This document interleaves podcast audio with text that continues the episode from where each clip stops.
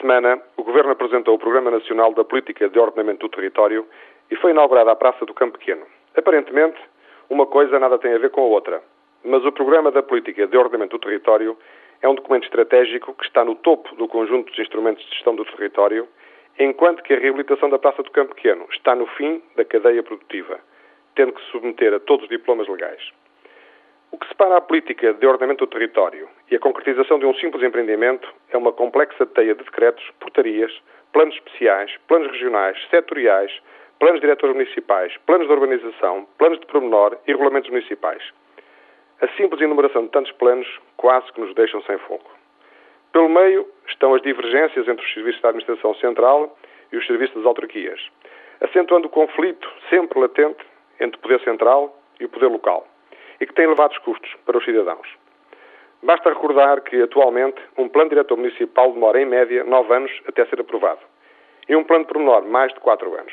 De tal forma é a desconfiança que o regime jurídico da urbanização e da edificação estabelece que, no caso do empreendimento privado ser licenciado por uma Câmara Municipal, sem ter submetido o projeto aos pareceres obrigatórios dos serviços da Administração Central, a obra será embargada e cancelada a respectiva licença de construção, obviamente admitida como legal pelo promotor. Ou seja, o promotor é que acabará por sofrer as consequências da falta de entendimento entre os serviços. Por outro lado, a diversidade e a não compatibilização das leis e a sua falta de objetividade conduz à arbitrariedade da interpretação dos serviços, confundindo-se muitas vezes aspectos técnicos com opiniões políticas e pessoais, obviamente discutíveis. Como resultado, assistimos à aprovação de empreendimentos de péssima qualidade, mas que passam no crivo administrativo como pelo contrário são chumbados bons projetos. O caso da Praça do Campo Pequeno não fugiu à regra.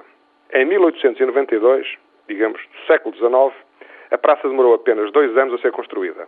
Decorridos mais de 100 anos, em pleno século XXI, com acesso à internet, a reabilitação da praça e a construção em subsolo demorou cinco anos, com muitos parceiros, embargos e discussão entre os serviços da Administração Central e Autárquica e os técnicos dos promotores. Uns queriam a praça coberta, outros não o permitiam e a solução foi uma cobertura que abre e fecha, satisfazendo a vontade de todos. É também para isto que serve a engenharia, para encontrar soluções. Por vezes é necessária muita paciência e determinação, mas o que se conseguiu foi um notável trabalho de arquitetura e de engenharia que devolveu à cidade um edifício emblemático com mais funcionalidades. É desejável que o programa da Política de Ordenamento do Território e todos os diplomas subsequentes tenham em conta a atual realidade, procurando ir tão longe quanto possível nas mudanças necessárias. Caso contrário, as boas intenções continuarão condicionadas pela prática corrente dos poderes instalados, com as consequências que todos conhecemos.